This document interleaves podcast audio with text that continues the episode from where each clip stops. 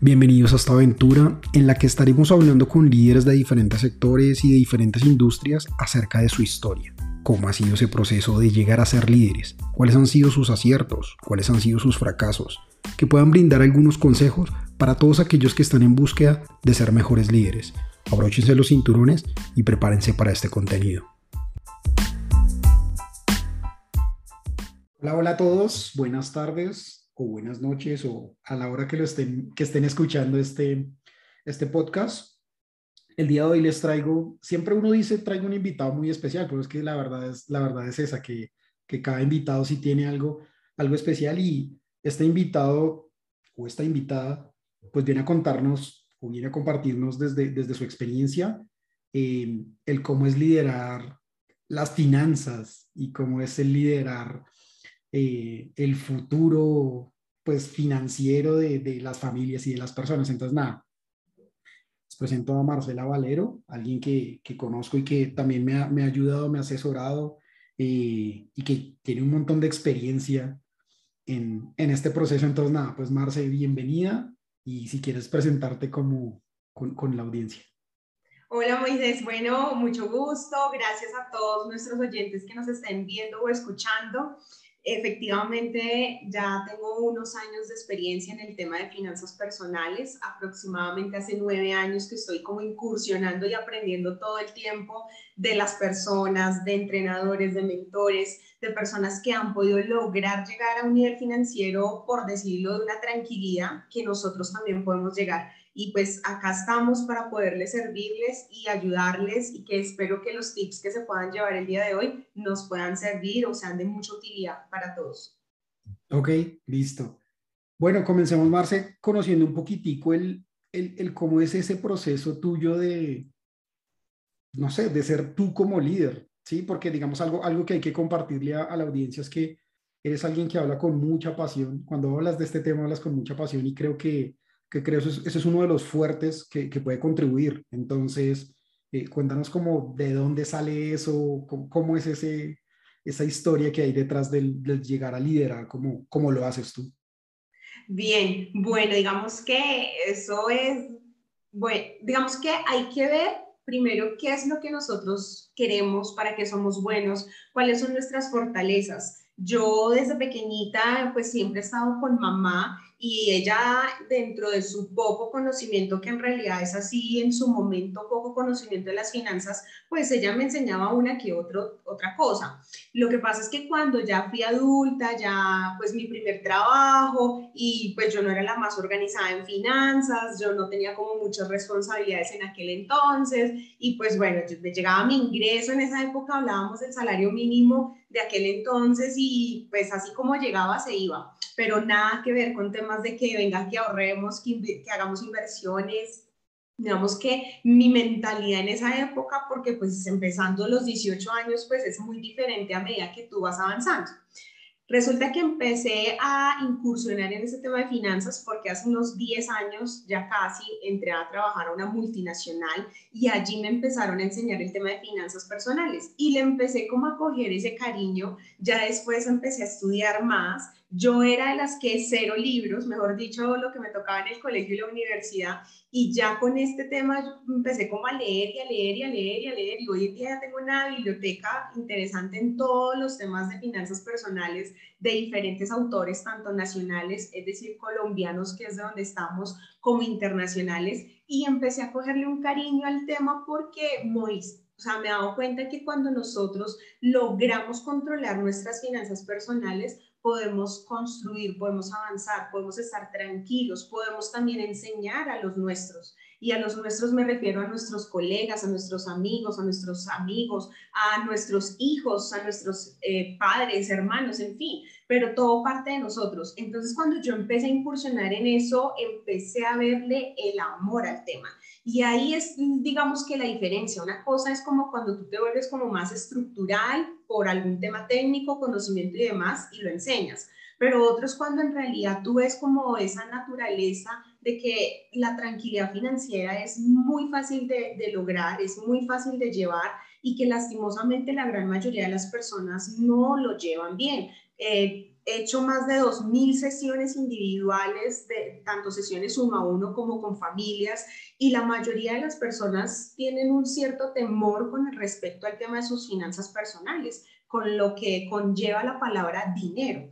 Entonces, digamos que cuando empecé con todo este tema, ahí fue cuando ese liderazgo, por decirlo así, fue que empezó a nacer y ya después empecé a dar conferencias, luego hacía talleres, hoy en día ya trabajamos pues virtualmente en la mayoría de los casos, pero digamos que todo empezó fue así, llegando a esta multinacional, me enseñaron algo, me gustó, le vi más que el servicio, que es algo muy importante que debemos tener, el cariño y el amor con ese tema que yo creería que eso es como lo que marca la diferencia y en cualquier área que tú vayas a enseñar o que vayas a compartir con personas algo de lo que, de lo que digamos, bueno, traes el, el, cómo llegaste a las finanzas, de alguna manera le cogiste el gusto por, por donde llegaste y por, por esta multinacional que te, como que te ayudó a dar esa, esa eh, como inquietud y, y, ahí fuiste, pero no sé, esto no, no, tengo las estadísticas, pero como colombianos en general somos súper desorganizados financieramente. Entonces, ¿Cómo ves ese reto o, cuál reto encuentras cuando, cuando estás sentado con el uno a uno o cuando estás sentado en las familias?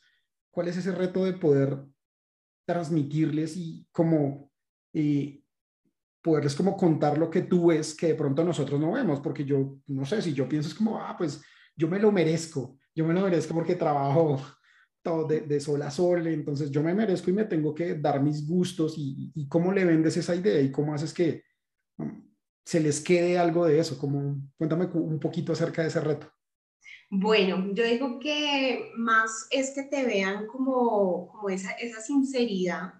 Dos, ver testimonios, tanto propios que han pasado en mi familia como en propios de, de clientes, me refiero, que he tenido experiencias ya pues en tanto tiempo manejando tantas personas, pues se han presentado casos en donde en realidad tener tranquilidad financiera es muy importante.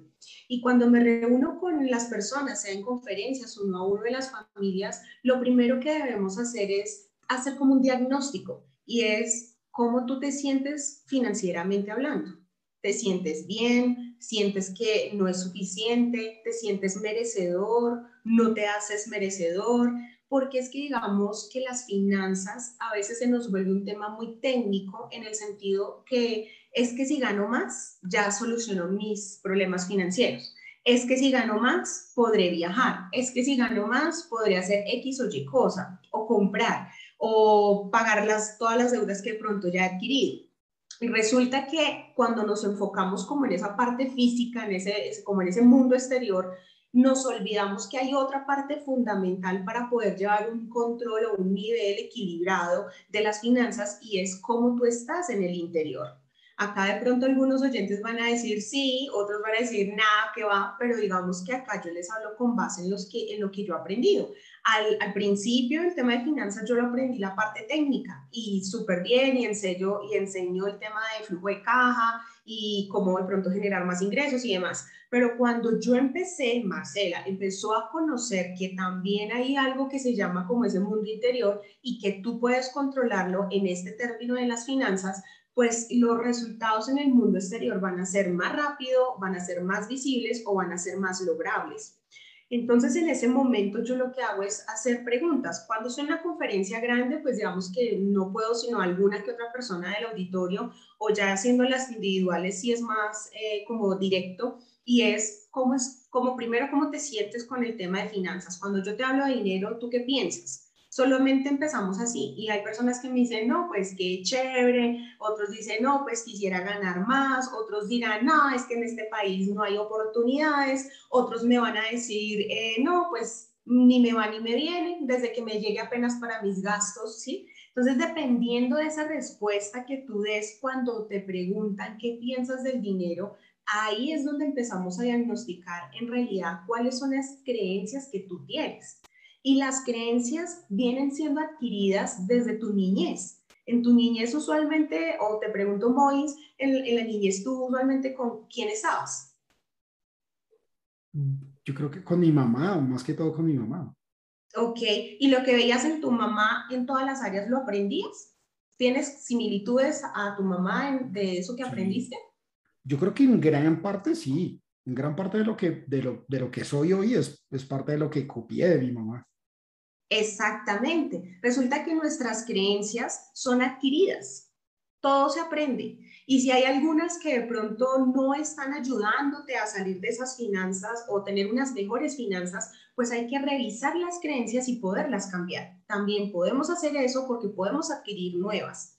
Si tú, por ejemplo, en tu niñez veías un momento de desesperación de tus padres económicamente, así tú no entendieras, pero los veías desesperados cuando ellos de pronto hablaban de dinero o que tu mamá de pronto te decía, no, mm, me toca salir a las 4 de la mañana a trabajar y bueno, de pronto te hablaba que el tráfico, que lo que sea, y llegué a las 7 de la noche y tú la notabas como con ese cansancio, pues ¿qué va a pasar? Que es muy probable que tú vayas aprendiendo que el dinero es del esfuerzo, que el dinero no te da felicidad, que el dinero es un mal necesario, que eso es otra de las creencias que dicen. Entonces digamos que eso condiciona en realidad puede que más, ah, cuando estés más grande, cambie ciertas cosas, pero mira que hemos encontrado estadísticas en donde más del 93% de nuestro cerebro funciona de manera subconsciente. Entonces tú te podrás imaginar todo eso que tú te has grabado desde que te acuerdas de las cosas. Hay otras que de pronto no nos acordamos, pero nuestra mente sí las ha grabado y todo eso hace que nosotros actuemos. Únicamente el 7% se mueve la parte consciente. Entonces, mira que ahí yo siempre digo a las familias, debemos en realidad hacer como un buceo dentro de cada uno y miremos en realidad cuáles son esas creencias que tienen raíz en ti. Y así es que podemos empezar a diagnosticar y hacer como temas de mejoras para que podamos en realidad cambiar. Y todo empieza desde ahí. Entonces yo diría que más que un tema de finanzas en la parte técnica de busquemos más ingresos, es que la solución está en que yo gane más plata, es primero, ¿cuál es tu conversación? Acá hay algo que le llamo como la triada y es qué piensas, qué dices y cómo te comunicas acerca del dinero. Entonces, digamos que eso es como lo primero. Yo lo que hago es, venga, miremos, diagnostiquemos y quiero escucharte. Yo le digo a la persona, háblame, ¿tú qué piensas del dinero? Cuéntame. Hay unas personas que a veces me dicen, ay, es que el, el ricachón del barrio, pero lo dice así como, como con ese medio, como ese como un ardor, ¿no? Como, como que no me gusta, como que se suena, cuando lo expresas se suena feo. Pues mira, mira cómo hablas y mira lo que estás pensando. Ay, el ricachón del barrio, o ay, es que, mire mi compañera de trabajo no sé qué, o mi compañera de trabajo no sé qué. Como tú te expreses, estás atrayendo. Si tú dices que necesitas dinero, pero te expresas así de él, pues adivina, el dinero te va a seguir huyendo. Aquí hay algo que yo digo y es, al dinero hay que tratarlo como si fuera tu mejor amigo. Ok, pero entonces... ¿Cómo tú tratas a tu mejor amigo? Es que yo creo que entre hombres lo trato mal, eh, pero, pero uno lo trata con mucho cuidado, sí, con respeto. Y le darás consejos y le dice, camine, hombre, vamos para adelante, o uy, haga esto, sí. Claro, buscas el bienestar de él, no, definitivamente. Exacto, entonces el dinero, trátalo como si fuera tu mejor amigo. Ponle si quieres un nombre al dinero, no le llames dinero, no le llames billetes, no le llames monedas, llámale, ponle un nombre. Hay personas que les dicen, no sé, Felipe, Santiago, Ana, María, puede ser una idea, ¿no? Hay estrategias. Entonces, si tú tratas a tu dinero como si fuera un mejor amigo, créeme que el dinero va a decir, ve, acá voy a estar, porque aquí me tratan bien, acá no me rechazan. Pero si tú no haces eso y llegas y o, mantienes en el bolso así todo apechuchado el dinero, o como decimos aquí en Colombia, eh, coloquialmente dinero de borracho, que es así todo como arrugado, pues digamos que el dinero, yo digo, ¿no? Se va a sentir como, venga, no me cuidan, no me están tratando bien, pues yo me voy, yo me desaparezco. Por eso hay muchas familias también que dicen, es que no entendemos, nos ganamos mil dólares y no nos queda ni siquiera para, para que alcance para el mes pero es viendo primero cómo es tu comunicación. Yo digo que todo parte, tu reflejo exterior es, es el reflejo de tu interior y eso es en cualquier área, en este caso de dinero. Ok, ahí, digamos, de lo que tú compartes es el discurso y cómo se lo compartes a las personas que están recibiendo esto, pero para ti, ese, eh, ¿cuál es el reto de, de, de cómo transmitirlo? Porque puede que también una persona, lo que tú dices, o sea, digamos, acá me da la sensación de que tú vienes diciendo que es, algo que yo traigo, traigo adquirido desde mi infancia, por lo tanto, en una charla y en una conversación de media hora o de una hora, pues no va a cambiar. O sea, no va a ser como por arte de magia. Entonces, ¿cuál es el reto de, tú contarle y transmitirle eso que probablemente para ti es más claro, pero que a mí en una charla o en dos charlas o en tres charlas, no sé cuántas, pues todavía no va a ser tan claro. Entonces, para ti especialmente, ¿cómo, cómo ves eso? ¿Cómo lo manejas? Sí, tienes toda la razón. Mira que, como te digo, yo hace ya tantos años que hago esto, yo creo que he pasado por miles ya de personas y créeme que podemos estar hablando que, no sé, un 10% de este grupo es el que de pronto está haciendo cambios. Y eso depende también de la persona. Si la persona al recibir mi información de manera consciente, no que de pronto, y más hoy en día en esta era de la tecnología, tú te conectas a un webinar y pues como no usas cámara ni micrófono, sino solo estás como para de oyente, pues como que paras bolas o no paras bolas, decimos acá en Colombia, ¿no? O sea, como que pones cuidado o no pones cuidado. Entonces, digamos que es muy pocas las personas que en realidad hacen cambios. Yo, por ejemplo, me voy súper satisfecha con, así sea solo una persona que lo haga. Si aquí nuestros oyentes nos van a escuchar, puede que alguno de ustedes no va a hacer nada. Y si nos vuelves a escuchar en un tiempo, puede que estés en la misma situación.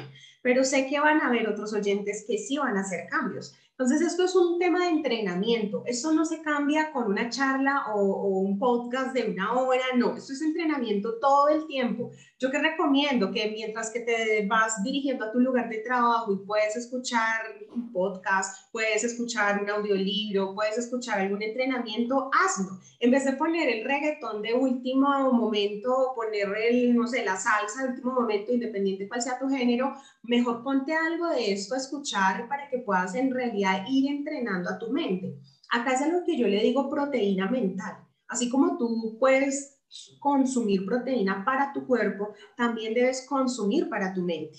Y eso está en parte de estos entrenamientos, en parte de los libros, sean que leas físico, sean que sean digitales, sean que sean en audios, pero entrénate todo el tiempo. Como les mencioné, yo llevo ya casi 10 años haciendo esto y todos los días yo sigo aprendiendo, sigo avanzando. Dos, como ya tienes unos hábitos adquiridos, pues te podrás imaginar, si tienes 20 años, pues más de 15 años en hábitos adquiridos.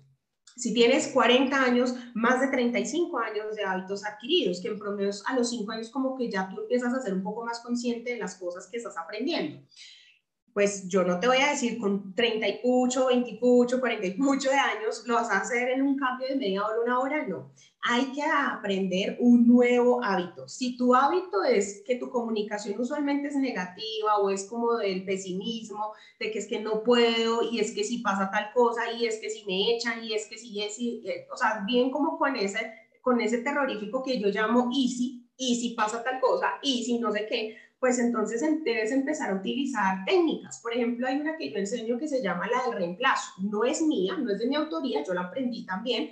Y esa técnica lo que hace es reemplazar por la palabra opuesta aquello que tú usualmente dices. Si por lo general tú eres una persona que en la comunicación dice, no me alcanza el dinero, no me alcanza el dinero, el dinero viene en mis manos y se va, o tengo muchas deudas, tengo muchas deudas, pues utiliza la técnica del reemplazo y es, voy a ser libre financieramente, me siento tranquila financieramente, mm, la palabra que más resuene contigo. No voy a poner como aquí condicionado. Si usas esta, ahora aplica esta. No, porque es que también depende de la personalidad financiera de cada uno.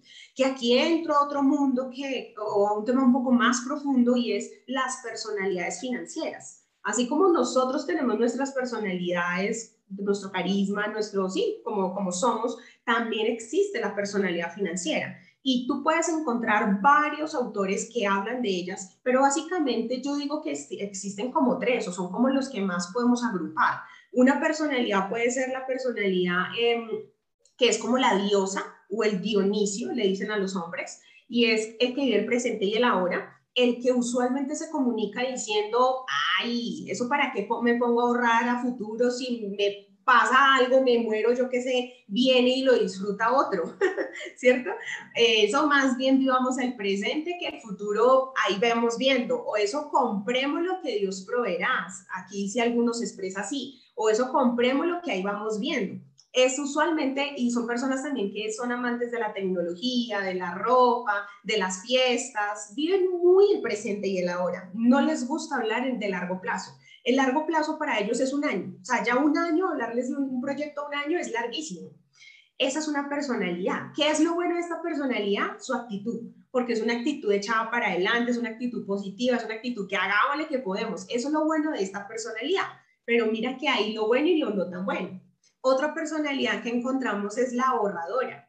La ahorradora usualmente tiende a hacer como hacer sus ahorros o sus inversiones con cierto temor. Por ejemplo, yo empiezo a ahorrar pero tiene esa duda o ese susto que se, que se puede quedar sin trabajo, ¿qué pasaría si de pronto más adelante ya no gano lo que gano hoy? Sí, digamos que usualmente viven con ese miedo y ese temor y también lo otro es que em, van y compran algo y de pronto después dicen, ay, ¿para qué lo compré? Sensación de culpabilidad. Exactamente, se, empiezan a sentirse culpables.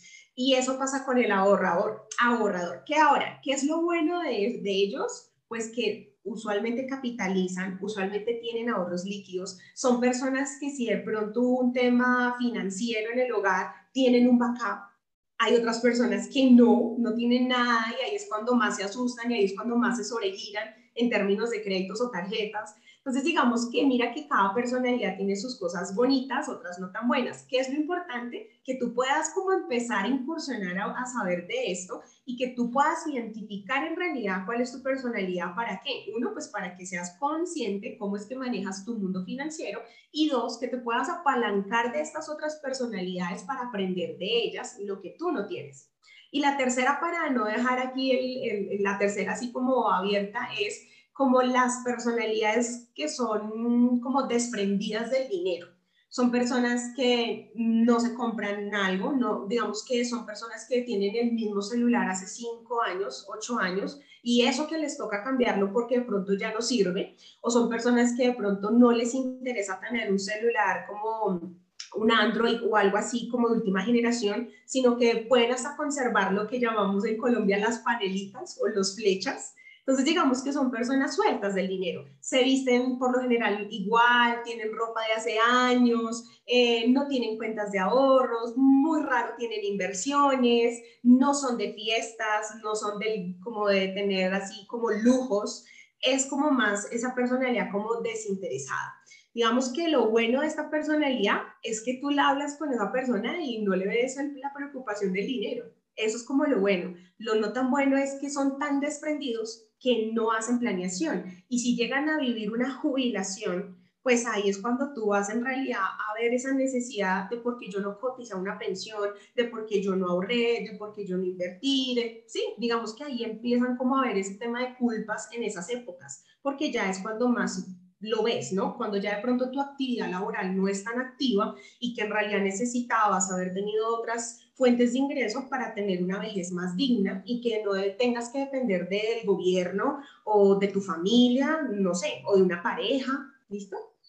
Ok, y entonces entiendo que cuando tú estás en ese escenario, enfrentando ese escenario, analizas lo que te dicen, comportamientos para poderlo de alguna manera identificar en cuál va a ser el discurso que le vas a dar, porque lo, perfilaste de alguna manera y, y, le podrás dar un discurso distinto a cada uno de ellos dependiendo de, de esa personalidad que, que te encuentres. Claro, exactamente. Y así es como yo los ayudo. Mira, te voy a contar un caso. Tuve una familia en donde era una pareja con hijos pequeños y la señora súper, digamos que aquí le llamamos como cuadriculada, ¿no? O sea, todo lo apunto, todo lo llevo, mejor dicho, la decisión de la señora es última palabra en ese hogar. Y el esposo es más como el Dionisio, como el que, ah, hagámosle, ah, eso, ahí podemos, ahí no sé qué. Y te podrás imaginar cómo es su relación cuando se habla de finanzas. Entonces, digamos que acá no es ni irse a favor de la señora, ni tampoco a favor del señor. Es llegar a un punto de equilibrio para que ambas personas sean ganadores en ese momento financieramente hablando. Y, y, todo depende de esa personalidad. Cuando yo identifico eso, sé cómo hablarles, sé cómo expresarles. Si yo estoy con un Dionisio y yo le digo, o esta persona así, hagámosle no sé qué, pues si yo le digo, oiga, venga, ah, ¿cómo te parece si hacemos un plan de, no sé, un ahorro o hagamos una inversión, pero eh, esto es de largo plazo, di tú tres años, dos años, cinco años? Si le hablo más años, mejor dicho, creo que le da un patatús. Son personas que dicen, no, apague y vamos, no, no, no, no, si es para allá o si es para menos de un año, hagámosle es diferente con otro perfil en donde digamos que sí, su expectativa es, uy, sí, yo quisiera como organizar la universidad de mis hijos y mis hijos tienen tres años. O quisiera como tomarme un sabático, pero quiero un sabático tranquilo, en donde no me tenga que, por ejemplo, ir a meserear o ir a trabajar, no sé en qué, para poder como tener para comer, no, sino relajarme, dedicarme a escribir un libro o yo qué sé. Entonces, digamos que ahí, dependiendo de esa personalidad, cómo me hable con referente al dinero, es que empezamos a estructurar un camino financiero para que mejoremos. Todo esto es para mejorar. Si aquí alguno de nuestros oyentes dicen, no, yo estoy súper ducho, ya estoy bien, todo perfecto. Pero si alguno de nuestros oyentes dicen, sí, la verdad estoy en déficit, la verdad me siento ahogado por las deudas, la verdad siento que no soy merecedor o la verdad es que quisiera ganar más pero no lo he logrado, pues con estas personas es que en realidad nos ponemos a trabajar un plan financiero. Hay algo muy interesante de lo que estás diciendo y, y es como la sensación, obviamente tú lo hablas porque es tu día a día, pero, pero todo en la mitad está en las finanzas, porque hablabas de cómo soy yo personalmente, o sea, cómo, cómo mis creencias, o sea, un tema muy, comenzamos hablando de finanzas, ¿sí? Y, y, el tema, pero resultamos hablando de la niñez y el crecimiento de creencias, nos metemos en relaciones de pareja, porque lo traías, es, eh, trajiste algo que, que, me generó ahí el, el match de, bueno, ¿cómo será esa relación en la cual las finanzas los separan? ¿Sí? Entonces, eh, algo de lo que estoy viendo es que realmente ese tema financiero pues es, es, es una parte central de, de, cualquier decisión y de nuestra vida. Sí, sí, Mois. Mira que mm, no sé si has escuchado a alguno de nuestros oyentes y nos los pueden dejar en comentarios si han escuchado, esos, esos se separaron no porque de pronto había un tercero o una tercera, sino se separaron porque nunca se pudieron entender en sus finanzas, porque de pronto uno quería más y el otro no. Eso se escucha. Y digamos que acá la idea, otra vez, es que ambas partes sean merecedoras, ambas partes ganen y que no se sienta uno como de que, ah, es que mi esposa o es que mi esposo, bueno, yo hago lo que ella diga. A veces pasa más en los hombres, como que yo hago lo que mi esposa diga, pero no, ambos pueden poderse apoyar, ambos son pilares para crecer. Eh, hace poco también tuvimos una reunión con unos esposos y resulta que ella quería como, pues, vivir como el ahora, no le gustaba ahorrar. Y el esposo sí, en este caso es el contrario de la otra historia que les conté. Y resulta que el esposo hace ya unos siete años atrás había empezado un ahorro. Y son unos ahorros MOIS que en Colombia, eh, y también sé que en otras partes del mundo los venden o los tienen, y son ahorros que son disciplinados. Son como contratos que tú firmas a términos fijos. No es el ahorro que tú tienes en un fondo de empleados, una cooperativa, en tu cuenta de nómina, en tu cuenta bancaria personal del banco, sino son los contratos específicos en donde tú pactas un acuerdo y dices, voy a ahorrar por cinco años tanto dinero porque me quiero obligar, porque quiero tener esa plata de aquí a allá. Dependiendo de las empresas te dan ciertas bondades, no es solo el ahorro, sino que en otras te dan beneficios tributarios, en otras te dan seguros de vida, en otras te dan... Em, rentabilidades diferentes a, las conservadoras, es decir, tener un poquito más de, de algo conservador, en fin, o sea, existe cantidad de cosas. Este personaje que les cuento empezó hace siete años en esta opción y la esposa le decía cada ratico, ¿para qué se afilió en eso? Mire, que eso, ¿para qué? Que y a cada ratico. Y ese cirilí que, que, decimos también acá, ¿no? El cirilí, el cirilí, como esa voz ahí a cada ratico, ¿para qué? ¿Para qué? ¿Para qué? Hasta que ya como que él dijo, ya no más, ya igual me afilié, ya no me puedo retractar, porque si yo me retracto hay una penalización y pierdo plata. Y ya no, ya que, ya ni más. Eso es lo bueno como de esos contratos, porque si te echas para atrás, vas a tener pérdida económica. Entonces eso puede que te haga no desistir del ahorro. ¿Qué pasó? que cinco años después de que él se había empezado a este vínculo, se quedó sin trabajo. Y él llevaba seis meses buscando trabajo y no lograba engancharse. Le salía uno que otro contrato, pero no volvía a engancharse en algo como más estable y que sea como eh, frecuente. ¿Qué pasó? Pues que todo el ahorro que habían hecho en esos cinco años, que ya los podía retirar, pues le sirvieron para tener ese backup para esa época cesante. Y ahí lo muy es muy chistoso porque a veces como que el ser humano quiere como sacar a relucir eso, ¿no? Como, ah, mira, si ves, si yo no le hubiera hecho tal cosa, pues eso pasó. Él dijo, mira, que ese ahorro nos está sirviendo en este momento para mi época cesante, porque tú solita mantener el hogar no, no se hubiera podido. Y ahí la esposa aprendió y dijo, bueno, menos mal, tú no me hiciste caso Menos mal que sí continuaste porque en realidad ese dinero le estaba sirviendo también a ella, porque es que no se trataba de él, se trataba del núcleo familiar. Entonces mira que hay situaciones que a veces como que decimos que no, pero mira que con estos casos reales, que son los testimonios que te decía, podemos ayudar a visualizar a las personas, porque es muy fácil mirar hacia atrás y muchas personas se quedan como en el pasado y miran, si yo hubiera empezado hace 10 años, si yo hubiera empezado hace 5 años, es que si yo hubiera hecho tal cosa, si hubiera tomado tal decisión. Pero cuando yo te digo, no me mires atrás, de aquí en adelante proyectemos y miremos, les cuesta. Les, como que dicen, no, pero es que yo no me visualizo en 5 años, en 10 años, o estar condicionada a ciertas cosas, como este ejemplo de estos ahorros, pues les cuesta. Y porque si miras el pasado, veamos el futuro. Ya cuando pase cierto tiempo, vas a empezar a analizar y decir, uy, sí, menos mal que empecé esto, como el caso del señor que les acabo de contar. No, ok. ¿Cuál crees ha sido que ha sido como, digamos, desde, desde ese liderar las finanzas, desde ese llevarle a los demás, em, el por qué sería bueno como manejar, un, tener una buena salud financiera? Crees que ha sido como uno de los errores que hayas cometido en ese, en ese proceso? Que lo recuerdes y lo tengas muy presente y que, y que hoy lo tengas, lo tengas muy presente para no volverlo a cometer. Mira, las personas aprenden de los errores. Lo que pasa es que unas les toca caerse muchas veces para aprender, otras solo con una caída aprenden. Hay como una metáfora y es, primero te mandan un ladrillo, una piedra, y tú ves si aprendes con la piedra, te tropezaste y aprendiste o te sigues tropezando. Si no aprendes, ahora te mando un ladrillo más grande. O sea, puede ser algo, un golpe un poco más fuerte. Si no aprendes con el ladrillo que te envié, pues te voy a mandar una volquetada, a ver si es que no aprendes. Y ahí es cuando llega un momento en donde las personas tocan fondo para poder otra vez coger impulso y, y seguir, o sea, volver a subir, volver a subir. Hay personas que no, hay personas que siguen y siguen y siguen y siguen.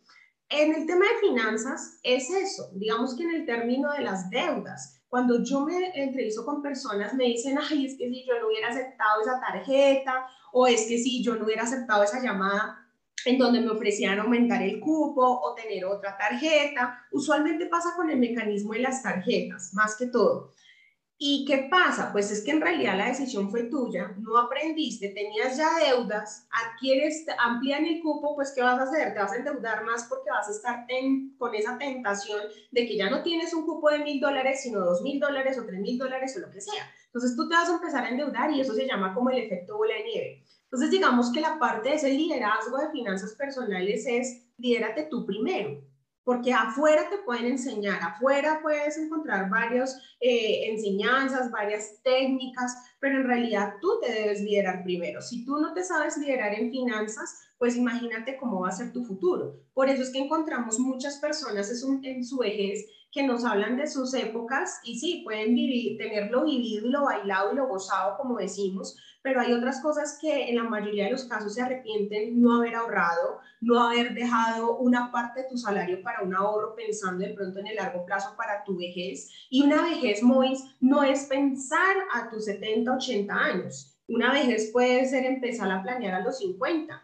que la edad no quiere decir que ya sea vejez, sino que tú estás planeando una etapa de un retiro, que de pronto ya no tengas que depender de una fuente de trabajo. Entonces, digamos que ese liderazgo en realidad parte de cada uno de nosotros. Si tú no sabes controlar lo que tienes hoy, menos vas a saber controlar lo que llegue a futuro. ¿Por qué crees que muchas personas cuando buscan incrementar sus salarios, pues siguen endeudados, siguen aumentando sus deudas? ¿Por qué? Porque es que la solución está en aumentar los ingresos. La solución está en, primero controla lo que tienes para que puedas controlar cuando llegue más. Ese es un, tema. Por ejemplo, si te llega una herencia, si te llega una lotería, que estamos hablando de pronto de ingresos o, fuentes de inversiones mucho más fuertes, ¿qué puede pasar? O haces una buena eh, planeación financiera con eso que te llegó, o vuelves a quedar en la misma situación que estabas, o peor, de antes de haberla recibido. Y esos casos se ven. Entonces acá yo les invito es, revisen sus finanzas, no dependan de la mamá, no dependan del papá, vean cuáles son las creencias que adquirieron, si esas creencias en realidad son las que están resonando en este momento para que tu situación financiera no te agrade, pues hay que empezar a cambiarlas. Utiliza la técnica del reemplazo.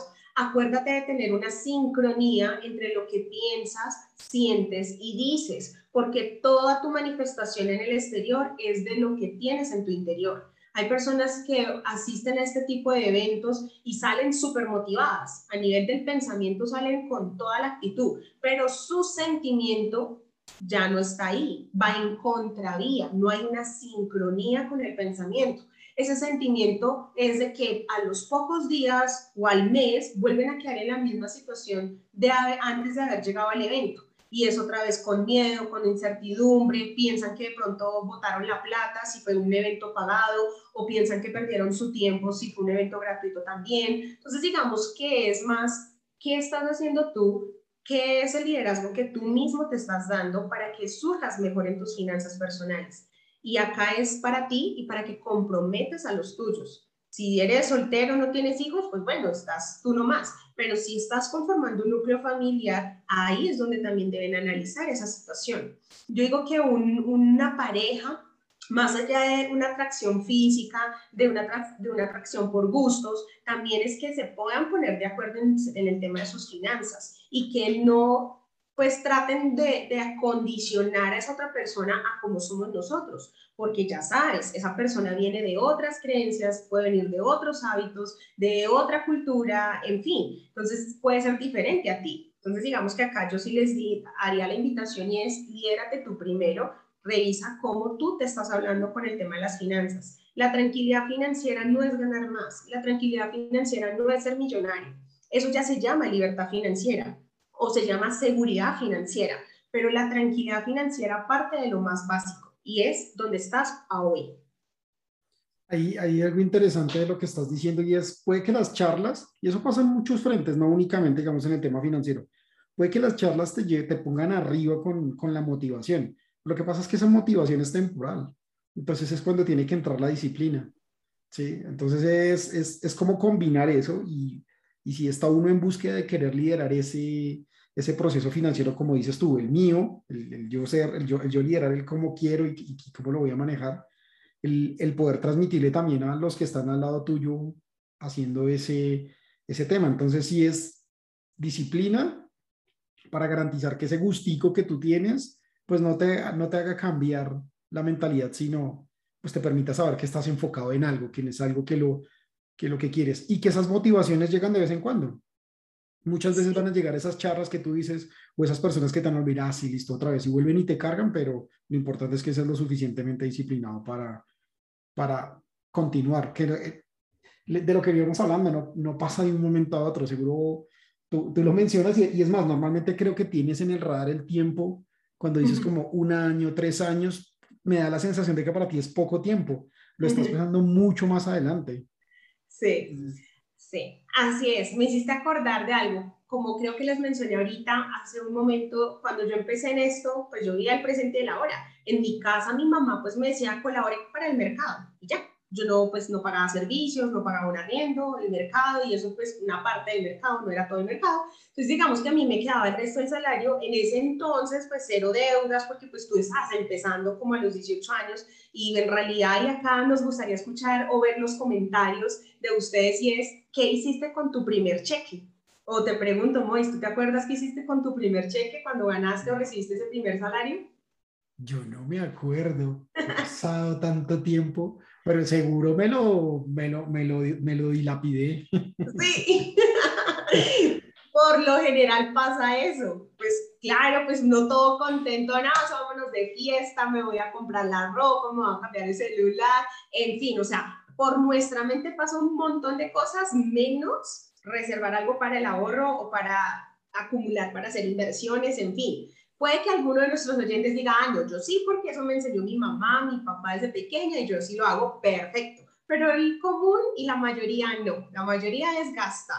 Entonces resulta que cuando yo empecé a aprender, ya al principio listo, era cortoplacista. Bien, hagamos un ahorro y en un año algo pasaba y porque las necesidades siempre van a salir. Entonces ya pasaba algo, me quiero ir de viaje, me quiero cambiar esto o aquello y vais a cabo. Entonces, ¿qué pasa? Tú puedes tener el hábito o empezar el hábito del ahorro, pero ahora también debes analizar los tiempos. Una cosa es del ya para allá y otra cosa es el mediano y largo plazo.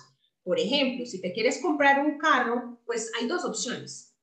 O te lo compras de contado o te lo compras parcialmente con deuda, ¿cierto?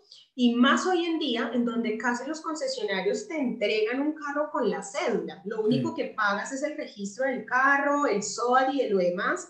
Di tú un millón, dos millones, depende del carro. El resto se va financiado. Entonces, ¿qué pasa? Cuando tú te vuelves como del ya para allá y no haces ese ahorro de largo plazo, pues no hay una capitalización. Hay personas que pueden decir, yo ahorita puedo ahorrar 500 dólares, perfecto, yo ahorita puedo ahorrar 10 dólares, perfecto, pero el tema es cuánto tiempo aguantas ahorrando. ¿Para qué? Para que capitalices. Una cosa es que en un año tú tengas 10 millones de pesos ahorrados en pesos colombianos y otra cosa es que tú duraste 2, 3, 4 o 5 años como el ejemplo del señor, que ya no tenías 10 millones, sino 30, 40, 50 millones. Entonces, digamos que eso también se llama apalancamiento financiero. Y hoy en día muchas personas quieren invertir y quieren decir, ay, es que si yo tuviera la plata, ay, es que si justo tuviera, no sé, el boom de las criptomonedas, por ejemplo, que muchos hoy en día dicen, ay, no, es que hace un tiempo hubiera empezado y estaba más barato, pero ahorita comprar ya eso viene siendo 10, 20, 30 millones de pesos, por decir un ejemplo. Ah, no, no puedo, pues si tú no comienzas, pues no vas a poder llegar a ese resultado deseado. Entonces hay que empezar, hay que ponerle proyectos a esos objetivos, términos de tiempo. Si tú quieres algo en un año, ok, venga, nos trazamos el tiempo en términos de cuánto necesitamos. Si quiero algo en tres años, ¿cuánto necesitamos? Si quiero algo en cinco años, ¿cuánto necesitamos? Y es muy importante, Mois, que le pongamos un objetivo al ahorro me encuentro mucho con personas que me pueden decir, no, yo sí ahorro, ok, ¿qué objetivo tiene? Ah, no, yo ahorro porque es que como es el fondo de empleados y eso me lo descuentan porque es, es obligatorio, porque como trabajo en la empresa es obligatorio. Bien, pues ahí tienes un dinero, pero no hay un objetivo, o sea, es algo como que no hay una parte emocional anclada a ese objetivo o a ese dinero. Es muy diferente cuando tú hablas con alguien y dice, no, yo sí ahorro, hago un ahorro de 500 mil pesos porque la verdad quiero tener en cinco años un capital que me va a ayudar para la cuota inicial de mi casa. Y lo dice con esa seguridad, vas a notar la motivación. Yo te pregunto, Mois, si tú comparas esas dos personas, ¿cuál crees que va a capitalizar en el tiempo? ¿A o B? La que está feliz, la que tiene una meta, porque creo que lo hace con un, incluso podría decir, a, veces tomar una decisión y decir, esto no me lo gasto, sino que lo sigo ahorrando, porque ve mucho más cercano a esa meta. Pero pues el que nada sabe, pues nada teme. Entonces, como no sepa dónde voy, cualquier camino me sirve. Exacto. O como también decimos por acá, cualquier bus sirve. Eso pasa con los ahorros. Ahora, tú te capitalizas, pues la idea es que inviertas, porque también la idea es que el dinero trabaje para ti. Una parte del ahorro trabaja para ti, sí, lo que pasa es que esa rentabilidad, pues por lo general puede ser pequeñita comparada cuando inviertes. Ya cuando llegas al nivel de inversiones, que aquí ya hablamos del tema tangible o intangible, pues ahí ya el tema de rentabilidad puede ser muy diferente. El tema tangible para algunos oyentes que de pronto no, no, no se entienda la palabra es bienes raíces como ejemplo, algo que tú ves, algo que tú puedes tocar, por decirlo así. Y lo intangible pueden ser acciones, pueden ser regalías, porque tú eres autor de libros o de música, o en fin, eh, tienes de pronto infoproductos, servicios online, que ahora es muy, la tendencia es mucho a este servicio. En fin, son los intangibles que también pueden ayudarte a ti a generar unas inversiones y unos retornos de dinero más interesantes que solo quedarte con el ahorro. Hay personas que dicen, ¿para qué ahorro? Pues para invertir. Porque pues muy rara la persona que yo encuentre que me diga y compré esa casa ah, y no tuve que invertir nada a menos que de pronto hipotecaste el 100% o le pediste prestado a varios amigos, hiciste vaca, como decimos coloquialmente acá, y fuiste compraste la casa, no sé. Pero pues usualmente tenemos que tener una base económica y esa base parte de una fuente de un ahorro que has construido, pues la mayoría de los casos. Ok, sí, y a veces, a veces el tener ese, digamos que ese fondo hace que puedas aprovechar muy buenas oportunidades. Alguien que necesita el dinero y se tiene que ir, seguro no va a vender al precio que es, sino va a tratar de que se venda rápido. Y ahí es cuando si tú lo tienes, pues puedes decir, acá fue y hacer una buena inversión. Exactamente, exactamente. Miren, las personas usualmente tienen temores, pero los temores a veces se manejan es el temor a, a perder o el temor al rechazo.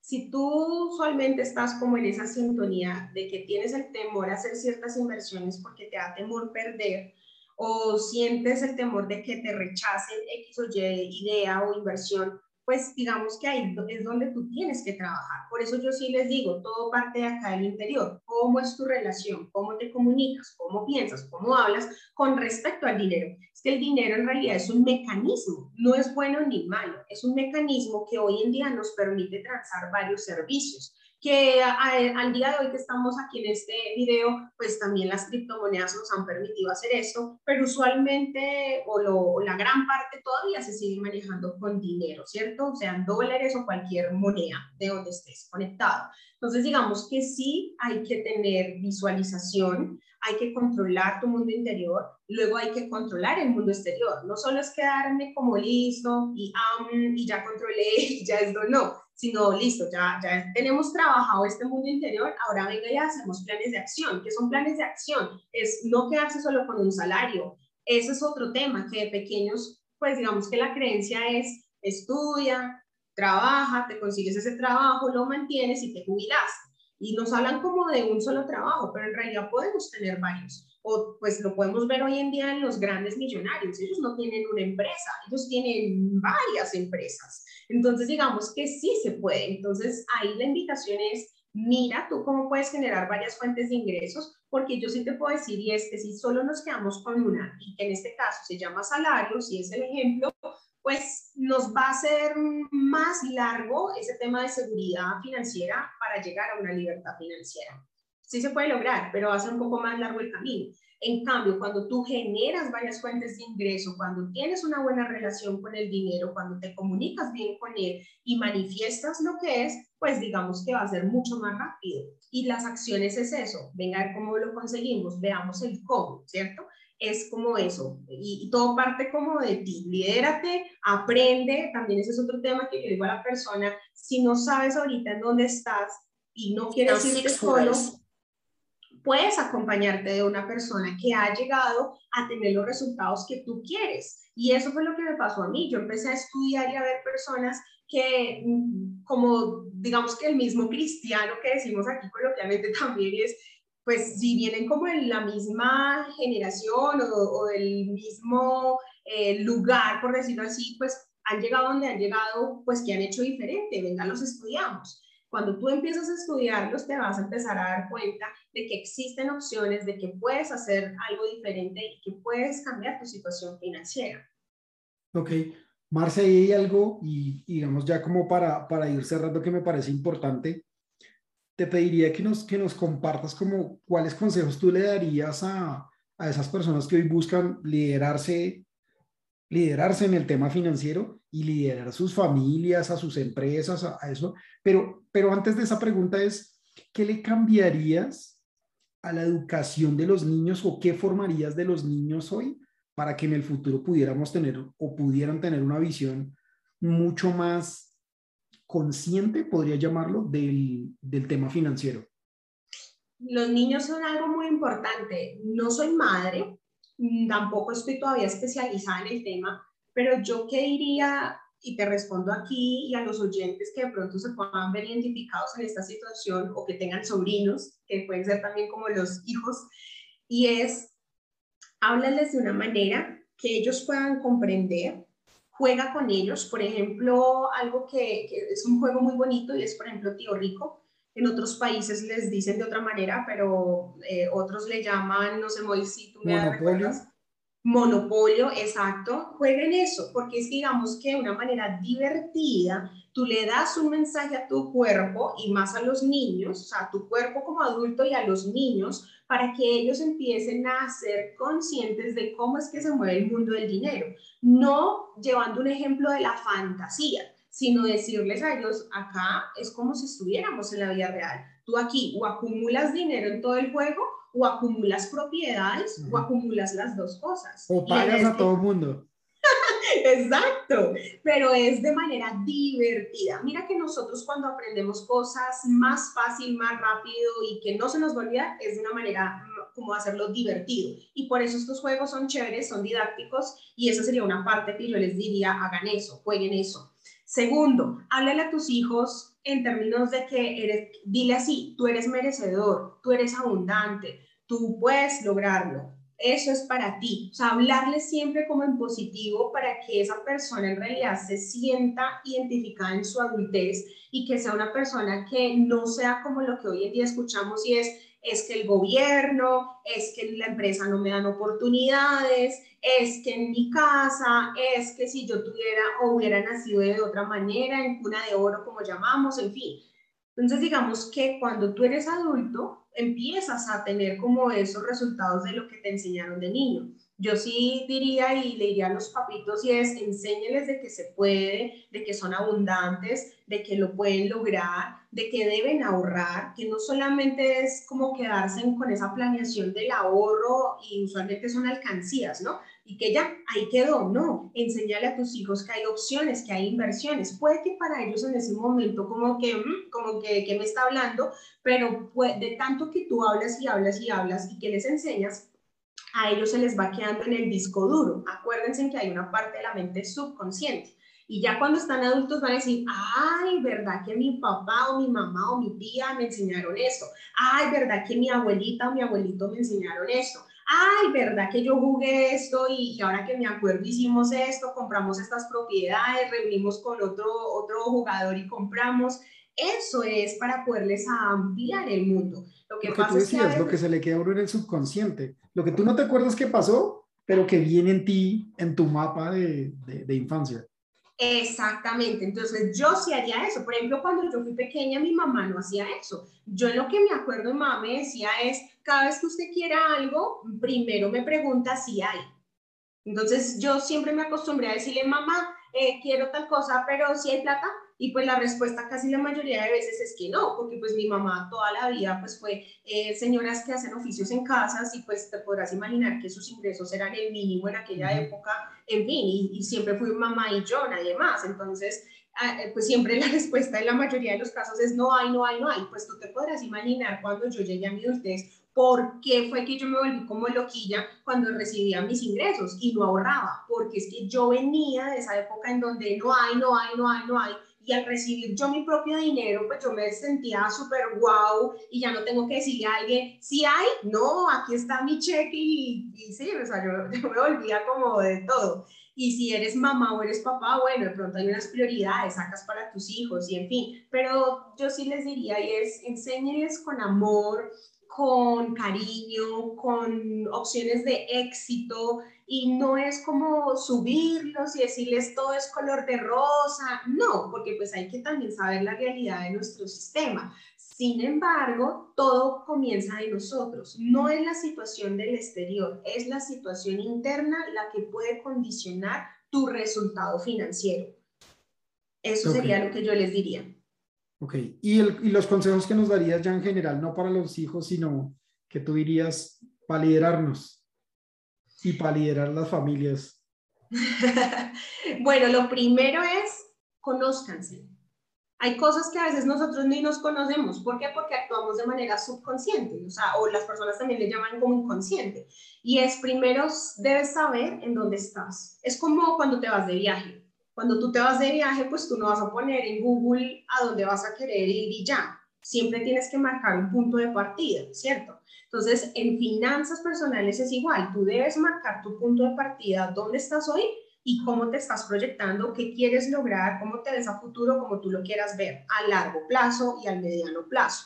Mediano y largo plazo en finanzas, nos hablamos de términos de tres años, cinco años, ocho años, más o menos.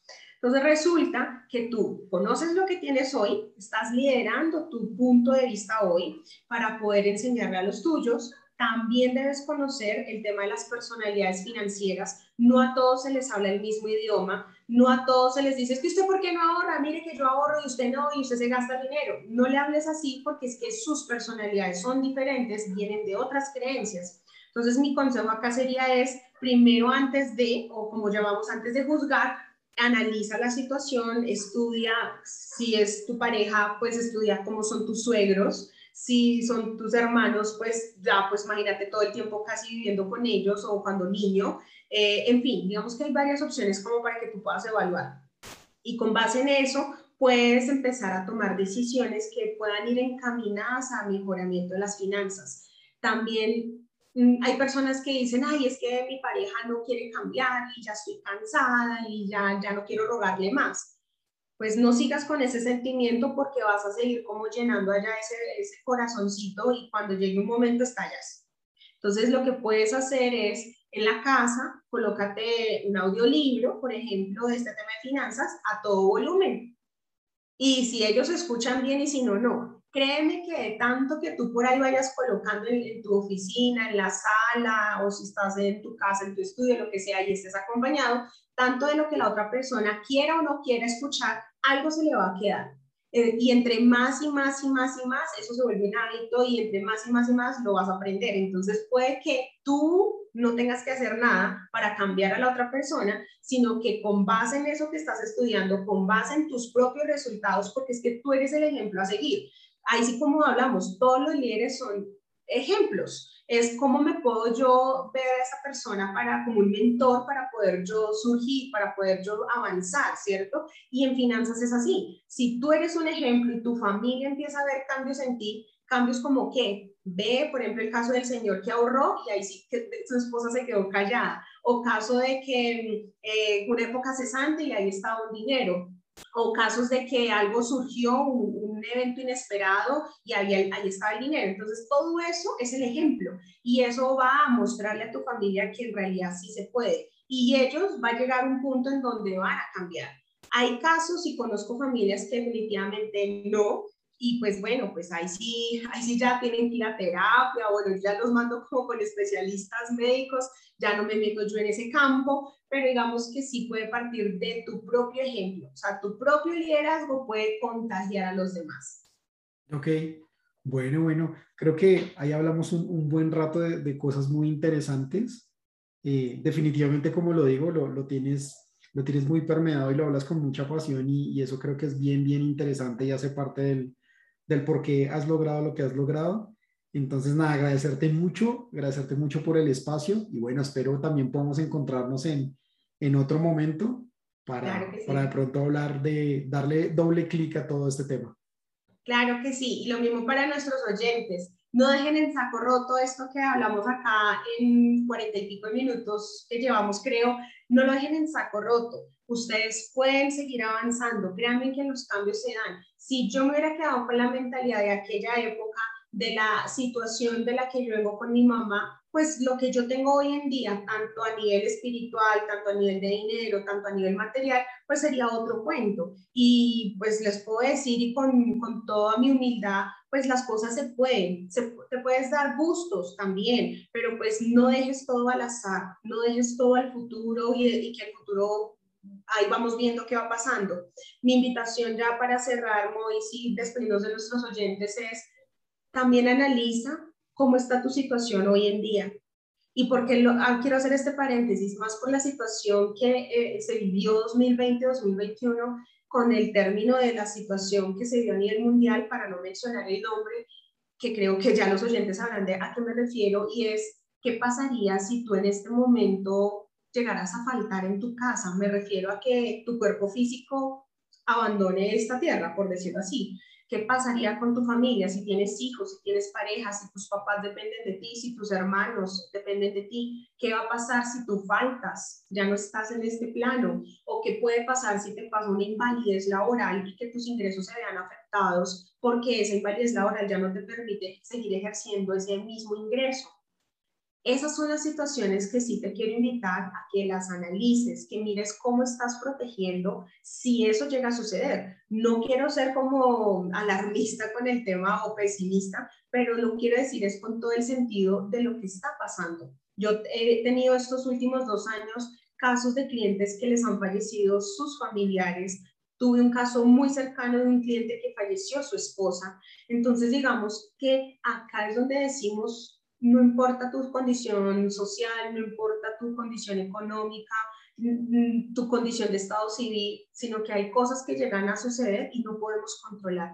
Pero lo más importante, y diría que el mejor acto de amor que podemos hacer es cómo protegernos a nosotros mismos, porque cada uno es el patrimonio más importante seguido de nuestra familia. El patrimonio más importante no es la casa, no es el carro, eso es diferente patrimonio más importante eres tú, porque si tú estás mal, tanto física o mentalmente, o las dos, pues ¿cómo vas a seguir ejerciendo una función laboralmente hablando, por decirlo así? Entonces mi invitación, ya cierro con esto, es cómo estás preparado si algo llega a suceder. Y no te asustes si la respuesta a estas interrogantes es no tengo nada y ahora y sí me llevo el que me trajo.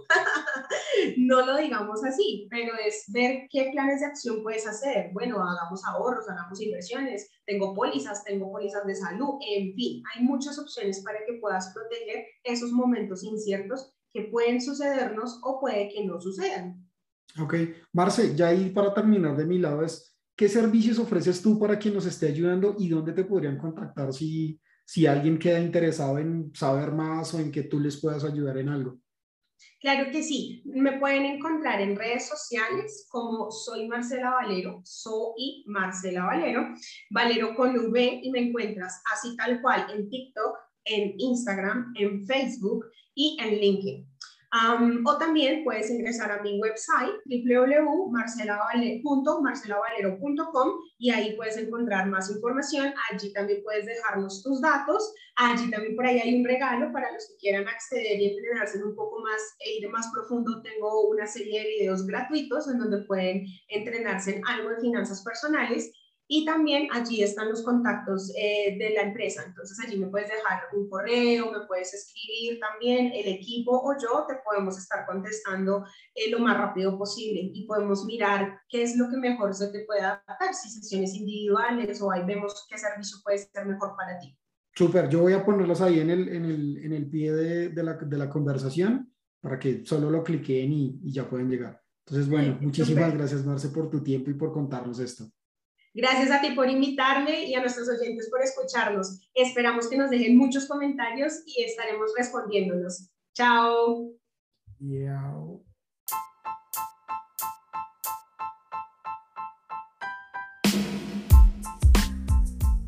Gracias por escuchar una historia más de Historias de Líder. Recuerda que si te gustó, te pareció interesante y crees que le puede aportar a alguien más, compártele el contenido. Estamos en YouTube, en Spotify y en otras plataformas de podcast. No olvides suscribirte para recibir las notificaciones y las alertas cada vez que un nuevo capítulo esté disponible.